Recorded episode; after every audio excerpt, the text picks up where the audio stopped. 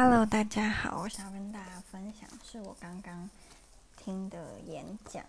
我刚刚呢晚上六点半的时候临时起意要去听一个演讲，我其实原本不想去听的。那我为什么临时起意呢？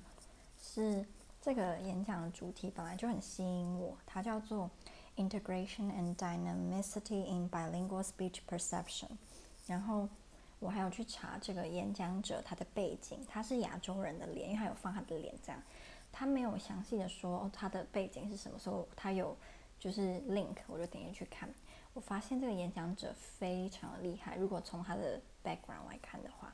他大学是在哈佛，然后他的 MA 跟 PhD 是在呃。伯克利吧，他的中文翻译是伯克利吗？应该是，反正就是都是很厉害的大学。他现在应该是在伯克利，就是做研究跟教书。然后他得过非常多的，呃，呃奖，还有他的 publication 也都非常的有名，就是被美国非常知名的，嗯，研究中心啊，或者是。一些协会所认认证的，所以他是个非常厉害的人。他看看起来很年轻，可能三十几岁而已。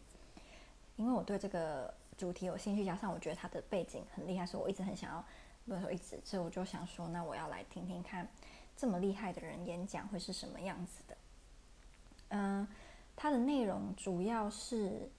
就是跟我平常在这里会听到的很不一样，是因为。我在这里会听到的跟语言学相关的演讲，通常都是专注在波兰文或者是东欧的语言，俄罗斯文也有可能，比较不会是在着重在亚洲的语言，因为因为这边是东欧嘛，废话。但他的这次演讲主要是 focus 在韩文，因为他是韩国呃韩国移民到美国的，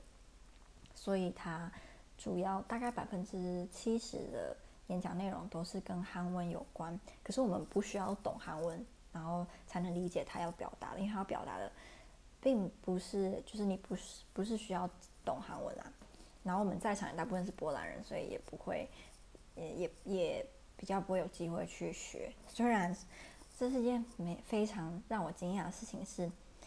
很多年轻的波兰人其实是会自己学韩文的。我们班有非常多的人都自学韩文，因为被 K-pop 影响。这个时候就我就真的很气，就是为什么台湾的文化行销做的这这么糟呢？中国也做的很糟啊，尤其他们泱泱大国还做的这么糟，我也是觉得哦蛮佩服的。如嗯，就像我说，我一直很希望我们可以多学学日本、韩国怎么行销他们。软实力，他们文化的部分。好，那回归，因为这个演讲者他的姓是 C H A N G，是 Chan，是台湾的陈，会是这个拼音嘛？所以我就想说，哎，会不会是中国人？但我后来发现应该不是，是中国的陈的拼法跟台湾不一样，台湾是 P C H，但是中国好像是 Z，它的开头如果是张是 Z，所以我记得，嗯，我为什么知道这个呢？是因为我之前就是因缘际会在看那个 Produce 是哦 Produce forty eight 就是韩国跟日本一起办的那个选秀节目，然后里面后来变第一名的那个张元英嘛，他是一半台湾人一半韩国人。那为什么大家会知道是一半韩国人？他都没有说，是因为他一开始官方放出来的资料把他的张拼成是 C H A N G。然后就有人说，就是这个拼法，还有它的元音的拼法也是不是韩文的。然后那个拼法都非常的台湾。他们说，如果他今天是中国人的话，应该会是 Z 而不是 CH，因为这是很台湾的。所以我猜，就是我那时候才会猜测他会不会是华人背景，然后他结果是韩国人。那他所他今天的呃演讲呢，就是着重在嗯。你的原先的母语，就是影响你第二语语言的程度，以及所谓的啊、critical period 到底存不存在？因为一直有一个理论是说，我们在 过了一个年纪之后，你学一个新的语言，你再怎么认真，再怎么努力，就算你生活在那个环境，你也没有办法把那个语言讲得跟母语一样。所以他就在做一个一个，他其实今天分享了两个研究，一个是他找了日本人，然后我猜是中国人，然后韩国人跟俄罗俄罗斯人还有美国人，然后他让他们去测说，嗯、这些人在不同的分辨不同的 phoning，phoning 是语音学的一个名词。那总之就是判断他们分辨 phoning，还有分辨，比如说我就举个例子，呃，两个英文单词，一个是 cap，一个是 cat。这个其实对母语是中文的人来说，我们对于分辨这种英文单词，最后是一个有声的，嗯，有声的 g，或者是无声的，比如说 k，或者是。其他我们是有嗯困难的，我要矫正一下我刚刚说法，嗯，可跟个是有声，然后 p 跟跟 t 是无声。那我们中文是母语的，对于分辨这些字在一个单字的字尾，它是有声还是无声，我们有困难，因为在中文里面我们是没有这样子的，呃，就是这种嗯声音在中文。并不会让中文两个单字的意思不一样，因为如果今天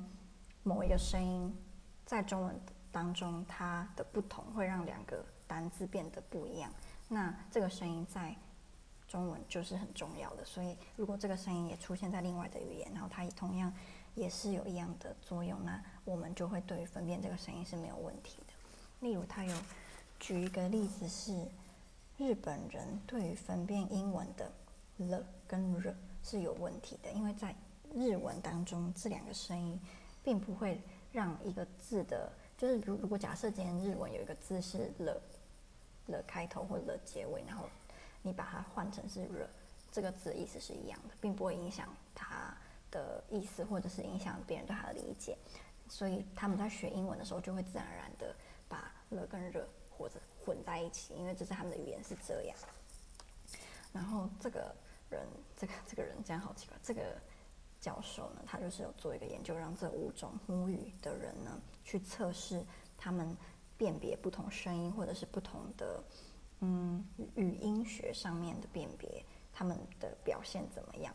那后来发现，韩文，你的母语是韩文的人，你会对于一个单字最后有没有？我刚刚说的那个 perk、g、t，你会很敏感，因为这些单、这些声音在韩文是具有非常重要的功能，他们能够把两个单字的意思变得不一样。所以这些在一个单字句尾有出现这些这些，其实在语语音学是被称为 final stop。这些 final stop 就是韩国人就可以很很快、很准确的分辨出来，一个外国人在念。cap cat，他可以很明显的知道它的字尾是念 p 还是 t，但是同样这样子的实验做在中国人，你的母语是中文啊，你会做得很糟糕，因为他就有他每一个语种都有找二十八个受受试者，然后把每个人的结果做成表，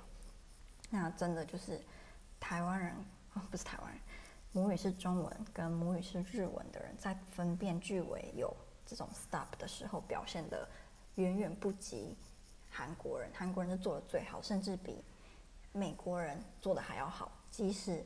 就是大家会以为应该是这是英呃这是英文哎，你是母语是英文，你应该要做的比韩国人还要好，但是没有。这个实验当中是韩国人表现的最好。然后他后来第二个实验是，呃，他想要知道所谓的 critical period，就是人类要在某一个时期之前学某一个语言，你才能够讲的跟母语人士一样，到底存不存在？他就找了呃不同的韩国人，然后他们在不同的年纪移民到美国，所以有的人是十二岁之后移民到美国，有的是三四岁、五六岁，然后也是让他们去测试，他让他们测试呃韩文听韩文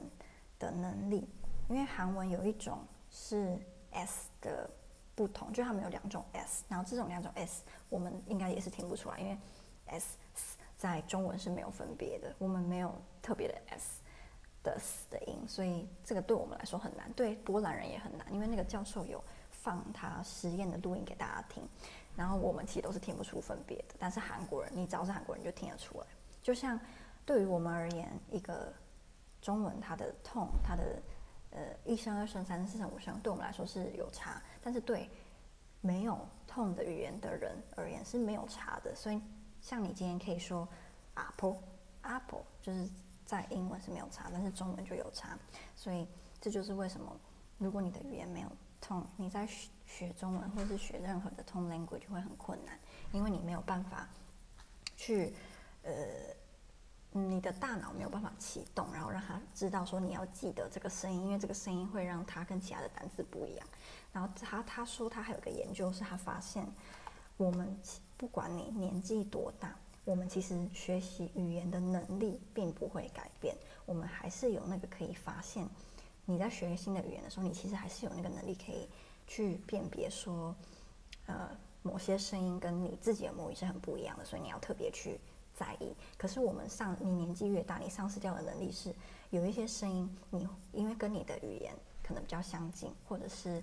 没有那么差，没有那么多，所以你就不会去。注意，可是这些声音在这个语言里面是很重要的，所以你讲话就没有办法讲得跟母语人一样。可是你其实辨别这些声音的能力是存在的，只是你长越大，你会有点像是无意识的忽略掉你这个能力，或者是不发挥你这个能力。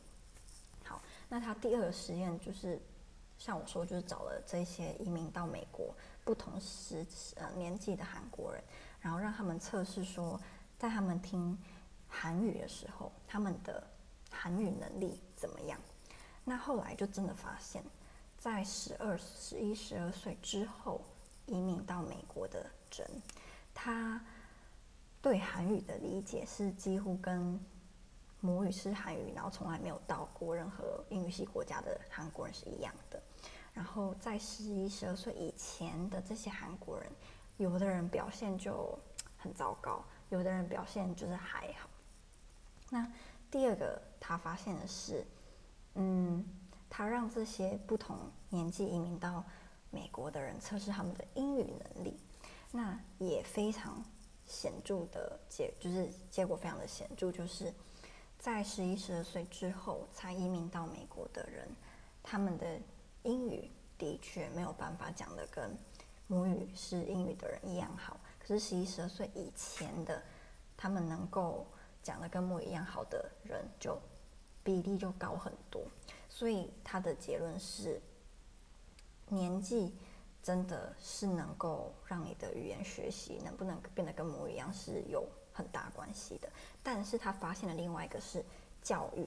因为在这些受试者里面，教育程度比较高，或者是受过比较多教育，韩文教育也好，英语教育也好的这些人，他们在这个语言的表现。也比其他人还要好，所以他认为年纪低在教育也很重要。所以你今天就算假设你今天十四岁移民到美国，可是你受到很好的训练、很好的教育，你的英语还是能够讲得跟母语一样好。所以年龄不是绝对，只是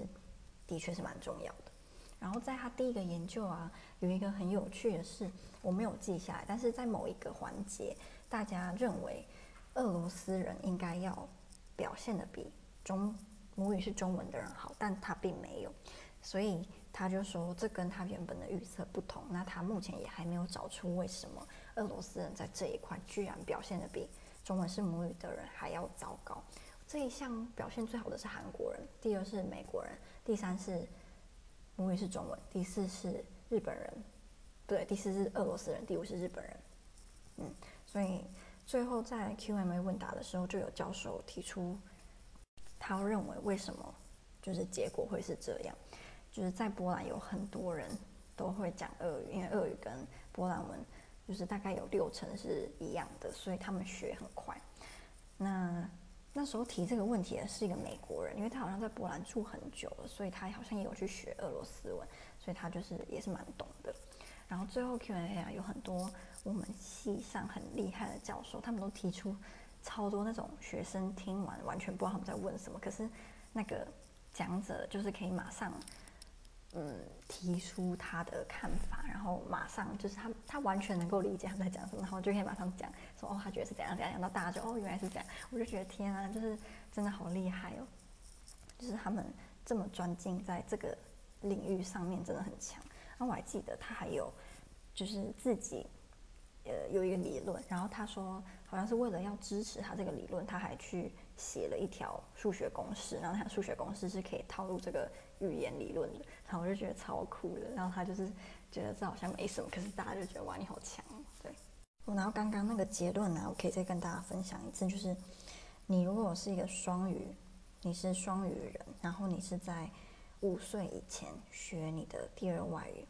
那你在第二外语会说的跟母语一样，可是你的第一母语就没有办法，就是你第，我就不要讲母语，就是第二外语跟第一外语，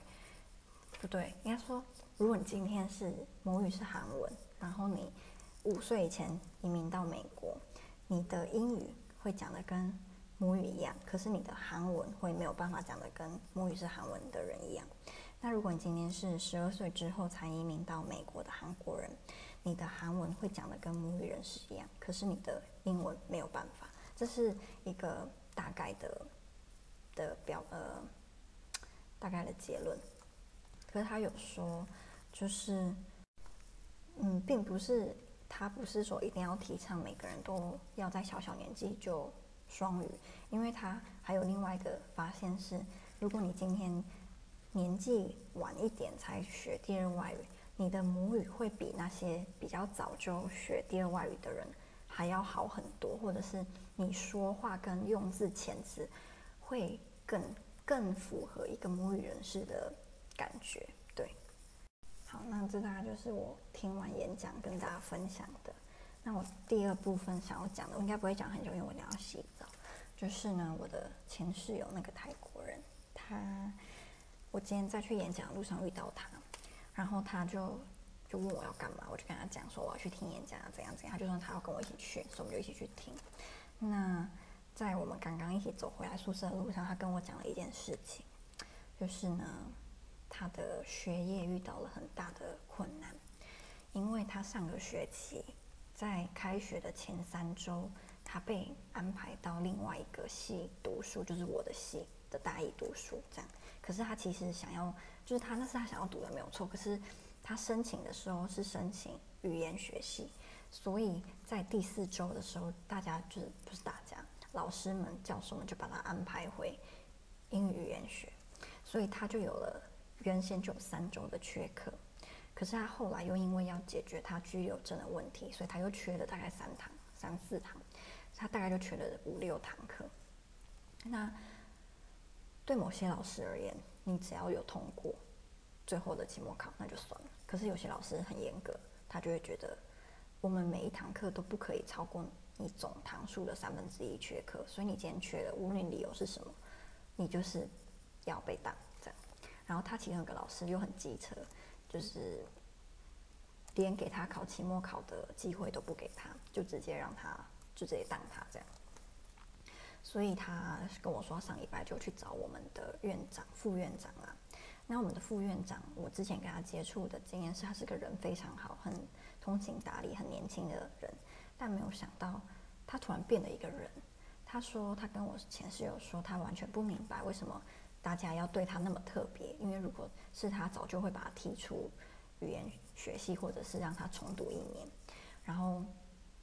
呃，就是他说他是很生气，其他教授愿意让我前室友继续读大大一下这样。所以呢，他打算重新做决定，有可能下个礼拜五之前就会跟他说，他是不是可以继续读大一下，或者是他要重读大一。我我不知道我该同情他还是怎样，是因为我能够理解他前三周缺课是有正当理由的，可是他后来有一些时候是他懒得去上课，或是不想去上课，并不是他有正当的理由，所以他可能原本只会缺到三四堂，可是因为这三四堂，通常你只要缺三四堂课，老师是不会再怎么机车的老师，其实都不会怎么样。可是他就是缺到五六堂，这个就有点多。因为像我有很多课，一个学期总共只会有十一堂，你就缺了五六堂，你就缺了一半了。那老师会不爽，或者是不想让你过，我也觉得很正常。所以一方面我觉得他是咎由自取，可是一方面我又会有点同情他，因为他的确因为居留证跟学校就是搞错了，让他一开始三堂就是都报到别的系去上课这样。然后我室友他就心情很不好，然后他就是说，如果学校真的要呃让他重读大一上的话，他会选择继续抗争，因为他觉得很不公平。可是如果学校态度非常坚决，他可能就会搬去另外的欧洲国家，就是不会再继续留在波兰。对，所以虽然我跟他之前一起住的时候相处的没有很好。可是听到有这样子的事情跟有可能的结果，我还是会替他担心啦。我觉得这个结论就是平常不要乱翘课，因为当你真的需要，就是没有办法上课的时候，你才有那个额度。他的系还比较好，可以到五六堂。我的系超严格，我的系几乎，我想想看哦，只有一堂课是可以缺到三堂吧，几乎。所有对，就是所有我所有的课都是只能缺最多两堂而已，甚至有一些是只能缺一堂。无论你的理由是什么，生病什么，你只要多缺课，就是多，比如说你缺到三堂，他就直接当你。所以我的同学，想读书的同学啊，是不敢翘课的。而且我们现在人也变得很少，对，所以嗯，我就是情绪，不是讲情绪。就是那个叫什么五味杂陈，一方面同情他，一方面又会觉得你为什么要翘课？就是很多时候你是可以去上课，但是你翘课了，然后导致一下，因为他哦，对，他还有说，他不是只有那一个机车老师的课被挡，他还有另外两课也被挡。我觉得这就是蛮严重的地方，因为你如果今天所有的科目都过了，然后你只有那一堂，因为老师机车不给你考，那大家。愿意网开一面的几率还比较高，可是你今天另外两堂还还没还还被挡，那就可能就会比较难，嗯，对，所以希望希望他可以继续读下去了。